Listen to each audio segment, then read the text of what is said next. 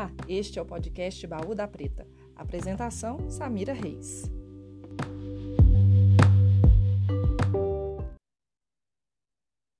Olá, esse é o podcast Baú da Preta e a arte salva, mais do que nunca, salva e cura.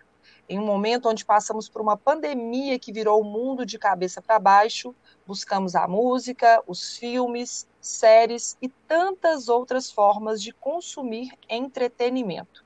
Para falar de produção cultural, política e muito mais, tenho o prazer de receber Euselina Dores dos Santos, também conhecida como Dores, e Roger Deff.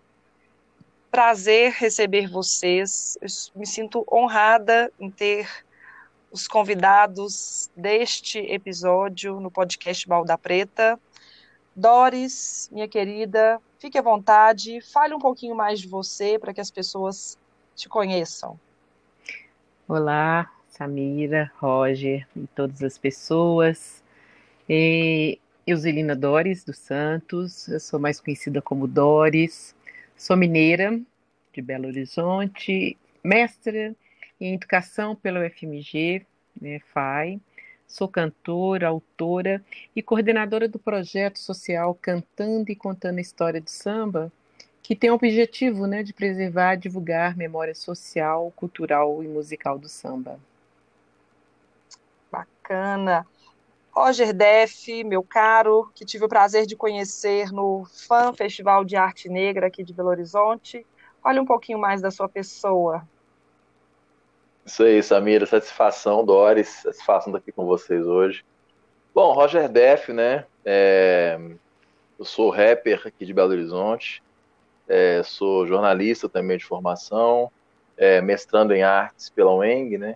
Estou desenvolvendo uma pesquisa justamente sobre a história do hip hop de Belo Horizonte. E fundei, ajudei a fundar a, a, a seu grupo Julgamento, né? Que acho que é um dos, provavelmente um dos mais longevos grupos de rap da história de Belo Horizonte. E lancei recentemente meu primeiro disco solo, que é o Etnografia Suburbana. Estamos aí nessa luta, né? De MC, jornalista, civirologista, pesquisador, e é isso. que ótimo. É isso. É, Roger, aproveito para te perguntar como é que como é que era a sua agenda de trabalho antes do isolamento devido à pandemia? Bom, é, a gente estava num processo de, de ensaios também para fazer o próximo disco, né? Assim, com a banda, com a, estou falando exatamente do meu trabalho solo, né, do Roger Def.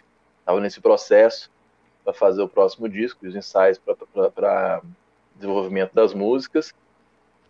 E tava, eu tinha também algumas apresentações agendadas, né? Mas aí foi tudo cancelado. Eu tinha uma que eu ia fazer ia fazer o show celebrando um ano do lançamento do disco. É, e também estava com uma programação, um show marcado para a obra, um show dentro do festival Palco Hip Hop e outras propostas também que, tavam, que a gente estava conversando. E aí, de repente, tudo parou, né? É, os ensaios, né, porque é um processo coletivo, né, de aglomeração de pessoas, não podem acontecer mais e a gente está tendo que se reinventar neste momento, pensar em outras alternativas. Isso aí. Doris, é, também eu queria saber como é que estava a sua, a sua agenda de, de trabalho e, e, desde então, como é que tem sido a sua rotina de, de apresentações?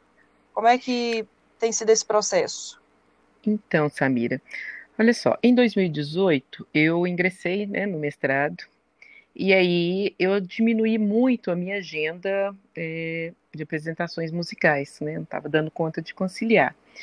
Uh, a minha defesa foi agora, 4 de março, e no final do ano eu comecei a conciliar né, a questão do, da finalização do mestrado e também com minhas agendas de show. Então, no carnaval, eu participei, né, eu participei de dois blocos, mas já com uma agenda, né, tanto que a proposta já era para depois da defesa fazer, fazer um, grande evento, né, um, um grande show mesmo para celebrar a questão do mestrado e retomar, né, tudo, porque eu tive que ausentar um pouquinho. Eu, é, assim que teve toda essa questão, eu tinha um show agendado com o Samba das Pretas e também com Samba Origem. Aí suspendemos essas apresentações. Então, né, como se diz, parou tudo e aí, de fato, eu parei com tudo isso. E aí, agora, com essa questão, né, já de, vivenciando a pandemia, é, comecei a conhecer e vivenciar a questão das lives, né? Então, eu comecei com, com a Lívia Rosa, uma cantora, que aí um dia ela, Doris, vamos fazer uma live? Eu falei, gente, o que que é isso? É de comer, falei... de beber. Aí eu falei, Lívia, eu, eu nem sei o que, que é isso. Ela falou, aí ela foi explicou, né, com muito carinho, com muito cuidado. Aí fizemos a primeira live, isso foi, deixa eu ver, março ainda, né? Março. É, acho que finalzinho de março. E aí é isso, né? É, eu penso que a gente vai aprendendo, né? Reinventando. Então, eu tenho vivenciado bem essa questão da live. E aí, como é, a proposta do Cantando História de Samba é uma proposta pedagógica, então eu tenho uma atividade pedagógica e também os shows. Então, eu tenho feito é, lives, né, voltado para essa questão do Cantando História de Samba mais pedagógico, falando dessa minha trajetória, e já realizei, fiz duas lives só, é, vamos dizer, né, com dois integrantes da banda. Uh, e sábado agora fizemos uma do projeto que eu também faço parte, uh, Samba na Roda da Saia. Então, estamos aí, né? Vendo o que, que a gente vai que apresentando. é possível fazer. É. é por, você, você tocou nesse assunto da live, eu achei interessante. Roger, é, você tem tido essa experiência também de se apresentar por meio das lives e o que que você, qual tem sido a sua experiência com essa ferramenta? Então, Samira, eu participei logo na primeira semana de, da, da quarentena, né? Da chamada quarentena, e eu experimentei, participei de um festival chamado Solitude. E aí tinham artistas principalmente artistas belo-horizontinos, né, de vários segmentos musicais diferentes, é, mas artistas de algumas outras cidades também. E aí experimentei essa coisa da live, que eu nunca tinha feito live na vida, na verdade, nem, nem para bater papo, nada. Né? Live é igual a Doris falou, foi, foi de comer esse negócio de live, que, que é isso? é bom mostrar que eu vou gostar. Mas aí fui fazer a bendita da live, né? E, foi, e aí foi uma live pelo Instagram, e eu me senti, a princípio eu tava bem estranho, achando bem estranho. Eu falei, poxa, eu vou cantar olhando pro celular, como é que vai ser isso? é, é, é, mas foi uma experiência bem simples, assim, muito longe dessa coisa de mega produção que as lives se tornaram. Era, um bate, uhum. É, é, era eu, meu celular, é, aqui no meu, meu quarto, aqui com o computador ligado, onde eu soltava as bases, foi isso, mas foi interessante, assim, ver a reação das pessoas, porque tava aquele negócio, assim, de...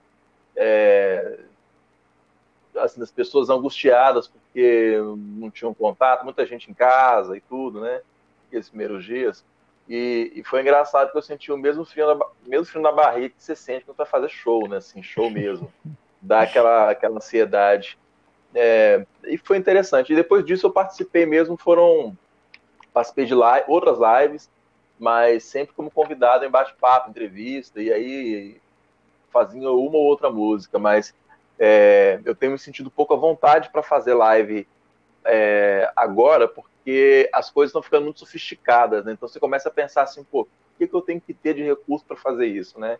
É uma outra lógica também que, que a gente tem que tentar entender como é que funciona. Uhum.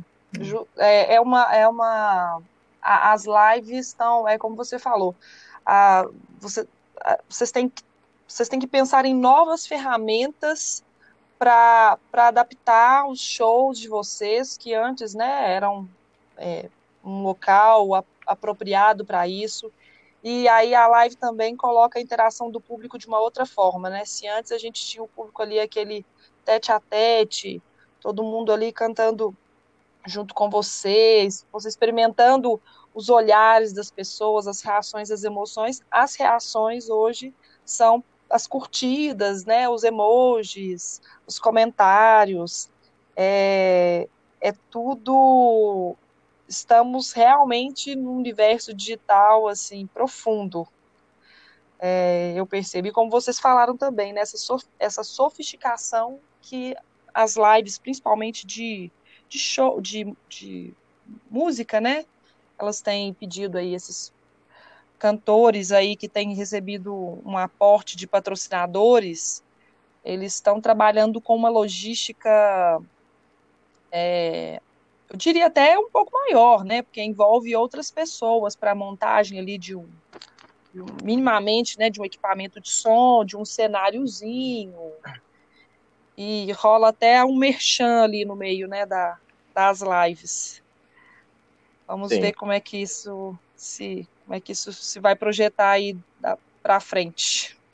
Hum. É, agora, é, falando. Muito novo, muito. Agora, a, a gestão da cultura sobre o governo Bolsonaro, ela vive na desordem aí desde o início. Não só a gestão da cultura, né? Se a gente for olhar a gestão como um todo. Mas aqui falando de cultura, é, tem, tem tido esse movimento muito bacana, as vaquinhas, doações, elas têm salvado muitos artistas que, que sobrevivem exclusivamente da, da sua arte. Mas é importante uma articulação do Estado em prol também desse setor. Qual que é o seu olhar, Roger, sobre isso?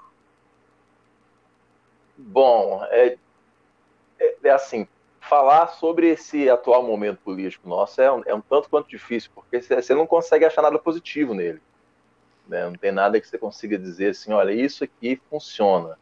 Né? Nesse, é um estado totalmente disfuncional mesmo, sabe? É, e, e, a arte foi escolhida, a cultura, para começar, foi eleita logo de início como uma inimiga a ser combatida. Né? A arte, como, assim como um todo, foi foi eleito como inimiga a priori. Até porque também a gente está lidando com, com uma visão de mundo que é contra o, o exercício do pensamento, né? e a arte provoca realmente reflexões, né? não é nada do que eles querem.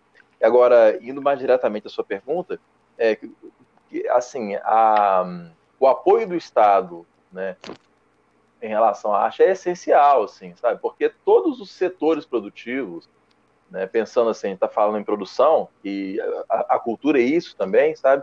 É, é, um, é um setor produtivo onde tem diversos, onde geram vários empregos diretos e indiretos. Todos os setores produtivos têm algum um determinado apoio do Estado e justamente a cultura eles começaram a dizer que não precisava ter, que não tinha que ter, né? E, e a gente tem aí hoje uma, ok, esse esse esse apoio do Estado ele existe, pelo menos é, simbolicamente, porque existe uma secretaria de cultura, né, enfim, né, mas ela não funciona da forma como deveria funcionar. Assim, né? Para começar, a gente perdeu o ministério para ter uma secretaria, né, já tem esse problema aí. É, a ideia é justamente reduzir a importância da cultura, por isso que o ministério deixa de existir, e uma secretaria de cultura que está mais preocupada com patrulha ideológica mesmo, né? E aí a gente fica numa situação muito complicada. Então hoje os artistas, o setor cultural, ele, basicamente está por sua própria conta mesmo, sabe? É, o que tem salvado mesmo são algumas iniciativas, né, de instituições, nem todas, a maioria delas nem tem ligação direta com o governo, né, algumas, alguns editais que têm surgido aí e tudo, mas não diretamente é, do Estado, né? Isso é muito ruim, porque a gente passou por um momento em que você tinha a cultura aí colocada como matéria de primeiro plano, né? De fato, assim, pô, a gente teve ali Gilberto Gil no Ministério, Juca Ferreira, né? e agora viver esse momento é muito, é muito triste, lamentável. É, lamentável. E, e você, Doris? Você, você concorda? Não, concordo. É de fato lamentável, né? É, pegar até um pouco do como você abriu né, esse nosso diálogo, é, arte, ela de fato salva e cura, né? Só que acho que o poder público não consegue perceber isso, né?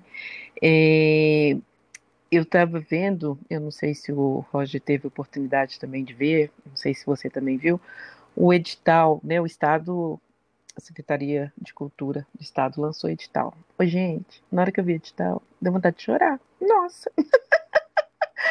é umas, assim, Tá, tem que ter exigências? Tem, mas nossa senhora, eu, eu não dei conta assim de. Eu queria é, né, participar, mas não dei conta. Né? Não dei conta pela. Uh, primeiro, muito complexo e, e, e as exigência mesmo, né? E então, assim, eu acho que seria um momento de, uh, de flexibilizar, de colaborar né? De, tá, o Estado é muito grande, sei disso, né? Ah, mas são, são infinitas, né? Essa questão da cultura para o edital, para abranger todo mundo, também tenho esse entendimento. Mas eu entendo também que deveria ter um algo mais facilitador, né? Eu sei que de fato eu não consegui. É, eu li edital umas três vezes, depois eu pensei, ah, tá. E o, e o prazo, né? o prazo foi muito curto. Então, é, achei bem complicado.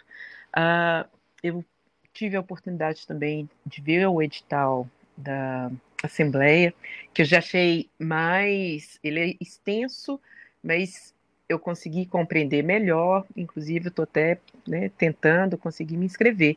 Então, acho que assim, é, acho que de fato o poder público ele precisava olhar né, com vou dizer, mais responsabilidade né, para essa questão da arte, é, para todos nós artistas né, das diversas áreas, e né, tentar amparar, porque eu sinto mesmo assim desamparada. E é, e é isso mesmo, é buscar, né, e acreditando, vamos fazer aqui, vamos fazer ali, e, isso aí que o Roger comentou, o que eu tenho visto de lives, um dia eu brinquei, eu falei, nossa, eu quero uma live igual de fulano, né? É, acho que foi até do Zeca. Eu falei, nossa, eu quero uma live assim, porque é, é, é, de fato um show mesmo, né? Com toda uma produção e, e até mesmo o público que está ali. Eu acredito é, que, por exemplo, suponhamos que ele venha fazer um show aqui no, nossa, até esqueci o nome. Não é mais Chevrolet, como é que chama, Samira? Ai, muda, já mudou tanto o nome que eu, até eu esqueci. É, fugiu o nome, mas enfim. Eu vou ficar né, te devendo é o, essa. É, é o espaço maior que nós temos. Eu tenho percebido que numa live ele tem até uma quantidade maior de público, né? Mas, gente, é. Não, longe de ter essa estrutura, né? Assim, no meu caso, muito longe, muito longe. E essa interação que também tem é, é outra coisa muito muito distante, porque, por exemplo, a, as lives que eu tenho feito, cantar, ler as mensagens, oi, gente. É complicado. É, é, não, é, é complicado. Então, você tem que ter ali um, né, uma pessoa da produção para te ajudar a anotar os recados. Então, assim, poxa, que desafio que está sendo esse momento. E aí, eu, não só, né, para a questão da arte, acho que para todos, todos os segmentos, para todos, em todos os sentidos, é um desafio muito grande. Acho que de fato é repensar. Ai, até emocionei agora. Ai, é repensar toda repensar toda a nossa vida, sabe? Eu acho que né, a vida das pessoas que a gente convive, enfim, é um desafio muito grande. Eu tenho sentido isso. Demais. E você toca nesse assunto, Doris. É, é, eu penso também nessa na questão da saúde mental. Como é que tem sido? O que, que você tem buscado para cuidar do, da, da mente nesse momento? Porque antes de ser uma artista, a Doris é uma mulher que trabalha, que tem a sua vida, e o momento pede que cuidemos da nossa, né, que cuidemos da, da nossa saúde física, do, dos cuidados que são necessários, né, que a, uhum. que a OMS recomenda Sim. com relação a, a, ao que estamos vivendo, mas a, nunca se falou também tanto de saúde mental como agora, né? É, e, e um detalhe, né? Não podemos esquecer, né? Mulheres negras, né? Então, é, é... Ô, Samira, olha só, eu sempre fui uma pessoa muito, muito cuidadosa comigo mesma, sempre, né? E de uns tempos para cá, isso é, estava sendo, né, fazendo parte do meu cotidiano. Então, eu sou uma pessoa que eu trabalho uma religiosidade que eu acredito, uma religiosidade minha, né? É, busco muito esses ensinamentos espirituais que me fortalecem, que e que através desses ensinamentos eu também possa contribuir com o meu próximo, com o outro, com as pessoas da minha família. Então isso sempre é, sempre foi presente na minha vida e de, um, de uns, uns anos para cá isso está mais presente. Então, para esse momento, é, eu tenho reforçado isso. Tenho escutado muito pessoas que são referências, assim, no que. nessas linhas, né? Uma linha mais espírita, que eu, que eu gosto, né? Que eu aprecio. Então, é, eu tenho fortalecido isso. E você pode até perceber, assim, né, nas minhas falas, eu sempre coloco essa questão mesmo da, das orações, estou é, intensificando né, a minha fé e trabalhando muito na, nessa linha da esperança. Então eu tenho escutado muito, é, buscado é, esses ensinamentos, assim, as pessoas ficam assim, eu, por exemplo, vou dar um exemplo, né? Eu gosto muito do Mário Sérgio Cortella, né? Eu gosto de ouvi-lo. E então eu, eu vou buscando isso e, e dentro de uma religiosidade que eu acredito, eu também tenho buscado para me fortalecer. Então, assim, é, eu levanto e deito, né, sempre com as minhas orações. Né? É, para mim, pessoalmente, para minha família e para um todo, né, para as pessoas que estão ali pertinho de mim, sempre eu estou buscando isso, porque é onde que eu estou me fortalecendo, sabe? É, pensando nesse meu papel nessa sociedade, pensando nessa minha música, que assim, eu emociono com, com o meu cantar, sabe? E aí eu quero que as pessoas, que, que essa música, que eu acho que o cantar é, isso para mim é um presente divino, né? Então eu penso muito nisso para que ele possa chegar de fato nas pessoas, né? É, com uma forma de acalanto, com uma forma de afeto.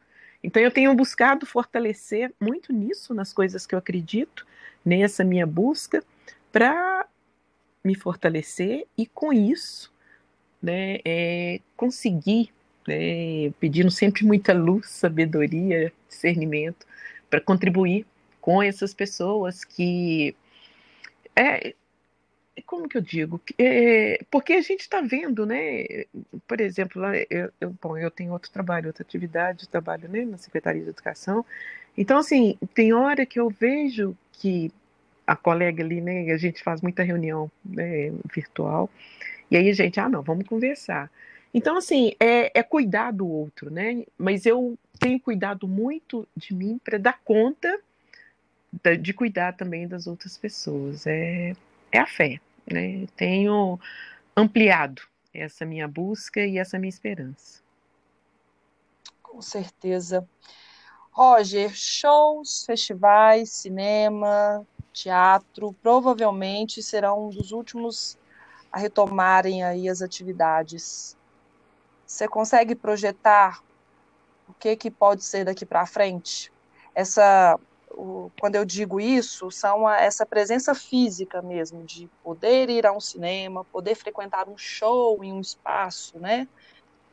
Já é, seja um espaço de rua ou um espaço fechado, enfim.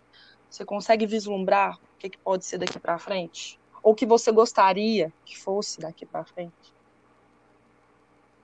Nossa, é, acho que pensar no que vai ser, tipo, conseguir fazer uma previsão é muito difícil, né? A gente tá num, a gente tá, eu falo que a gente tá assim, passando por um túnel a gente não sabe o que tem do outro lado.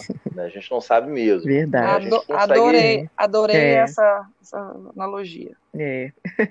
é. Muito bom. Eu acho que é que eu nunca, eu nunca tive tanta incerteza do que, que vai ter na frente do que assim quanto agora, né? Eu acho, eu acho que ninguém também, sabe?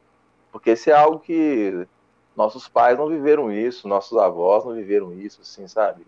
Enfim, é uma, uma pandemia a nível mundial, né? Que é, é isso. Eu, o que eu estou pensando aqui é o seguinte: em relação à, em relação à cultura, é, a, as artes vão dar um jeito de se conectar com o público, como já estão fazendo, assim, né? É, cinema tem umas discussões muito loucas, assim, tava vendo o pessoal falando sobre o retorno dos drive-ins, né? E eu fiquei pensando, poxa, é, é uma saída, né? Mas enfim, é, fico imaginando quantas pessoas vão vão estar dispostas a, a, a, de, a de fato estarem presentes né, num, num, numa sala cheia de pessoas, né, de algum tempo. Mas eu acho que é isso, é um processo, né? Eu acho que tudo, ao mesmo tempo também, eu sou esperançoso também, porque eu acho que a gente precisa fomentar isso na gente? É, até para dar conta mesmo e e pensando também que essas coisas são, que são momentos que a gente está passando. O que vai ser de resultado disso? Como que a gente vai é, transformar nosso modo de fazer, de fazer cultura através do que está acontecendo? Só o tempo, né? Mas muitas coisas já mudaram, né? Essa coisa, por exemplo, uma coisa que eu, que eu converso muito com o pessoal é que essa cultura das lives, né, o mercado das lives, seja lá o que for, não vai passar tão cedo, né? Mesmo quando a gente tiver condições de ir ao show presencial, a live é uma coisa que vai ser um, um produto a mais para o artista, né? Eu, mas acho que quando isso for um produto a mais, eu vou preferir ver o show ao vivo. eu vou correr das eu lives. também. Ai. E estaremos Ai, juntos, um tomara, tomara. É.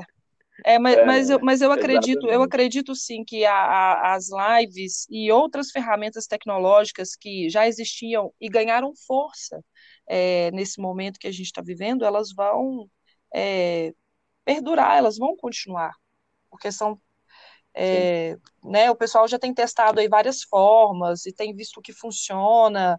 É, essa questão de, a Doris havia citado anteriormente, de público, né? Você consegue uhum. mensurar um público ali que talvez você não teria.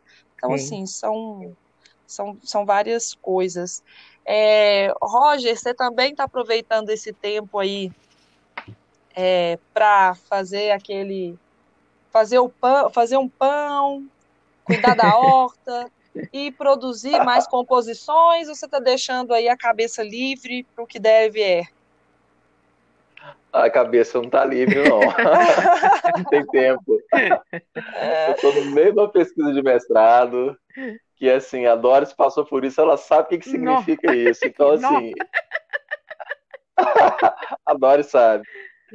É, é, fogo, a cabeça não tá livre, não, não consigo. Eu tô, tô, tendo, tem coisas que eu preciso ler que eu tô sem tempo. Mas, enfim, tô conseguindo. Tô, assim, tendo tempo para para cozinhar um pouquinho mais, até porque eu preciso, né? Preciso cozinhar um pouquinho mais mesmo. Né? Então, não sou nenhum exímio cozinheiro, não, mas faço alguma coisa. E, e, em relação às composições, sim, até escrevi algumas coisas agora. Fiz uma música com barulhista, que é Flexões do Isolamento, né? Que a gente. Foi bem interessante. Eu já tava, já, já tinha essa parceria para fazer com ele, encontrei com ele ano passado, não, esse ano, na verdade na mostra de cinema do Tiradentes e falei com ele, né? Pô, Barulhista, vamos fazer uma coisa juntos aí e tal. E o Barulhista é um cara super ocupado, né? Porque produz trilha pra teatro, enfim, um monte de coisa. Aí aconteceu que nos primeiros dias de quarentena, chamei ele, ele falou assim, cara, eu tô livre, tô com tempo. Eu falei, pois é, imaginei mesmo, então vamos fazer. Aí ele me mandou, é, pois é, agora, agora tem tempo. Aí ele produziu umas coisas que eu estava que tava pesquisando, ele estava pesquisando muito sobre música africana, e mandou uma base com essa pegada africana para eu escrever em cima. E eu já estava, e aí já, o que estava na minha cabeça para escrever era justamente era pensar sobre esse, essa coisa de ficar isolado, o que, que significava isso, é, que momento esse a gente estava vivendo, e, e aí saiu a música, né? Foi um processo bem interessante, porque, eu, porque respeitei a risca a ideia do isolamento mesmo, assim, né? Precisa, a gente tem que ser responsável. Sim, sim. À medida, assim, inclusive até pensando aqui que isolamento é um privilégio, né? Assim, a maioria das pessoas não consegue. A população negra, então, que está, na maioria das vezes, nas periferias, tem menos condição uhum. de ficar isolada ainda, até para a natureza do trabalho, enfim. Mas aí eu falei, poxa, eu vou ficar em casa mesmo e gravei essa música usando o áudio do meu celular. Né? Entrei no guarda-roupa, liguei para um amigo meu que sabia que sacava de isolamento, falou assim, cara, melhor acústica da sua casa, seu guarda-roupa, seu armário. Olha isso. Coloca uma roupa ali e, e, e, gravei assim, via celular. Mandei para ele, mixou, saiu a música. O videoclipe também foi desse mesmo, dessa mesma forma, pedi para pessoas que eu conhecia gravar imagens de casa com celular. Um amigo meu que é videomaker montou todo o, a, os vídeos que ele recebeu das pessoas que me mandaram e algumas imagens que ele tinha externas é porque Coincidentemente, logo nos primeiros dias de, de paralisação da cidade, ele resolveu filmar a, a, a, cidade por cima, né, com drone, porque falou assim, cara, nunca mais vou conseguir imagem de Belo Horizonte parada assim. e aí fez, e aí saiu o clipe. É isso aí, novas formas de produzir clipe tá música. Exato. É. E aí, Doris, está sobrando um espaço na agenda para cuidar da parte musical aí? Como é que tem sido? Então, só um pouquinho também, né? É... Eu trabalho, né, na Secretaria de Estado de Educação, então estou em teletrabalho.